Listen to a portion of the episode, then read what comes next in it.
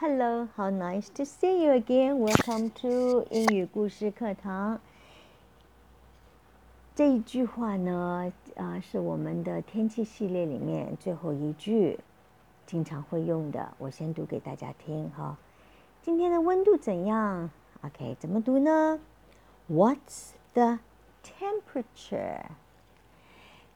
我再读一次。What's the temperature？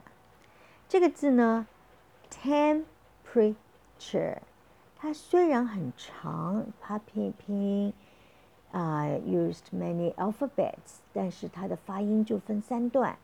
temperature，是的，你猜对了，高音在第一段。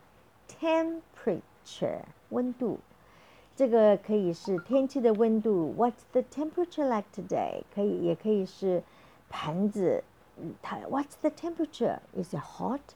或者是，呃，如果你呃怀疑自己是不是发烧了、感冒了，然后医生会量你的温度啊，What's the temperature？你也可以问温度是什么？三十七度吗？还是三十九度？OK，temp。temperature. Okay, 然后 your turn to read after me. Let's do it together. What's the temperature? 再来一次. What's the temperature? Temperature. OK，现在我们来一起读这一句：What's the temperature？ 再来一次：What's the temperature? Okay, very good.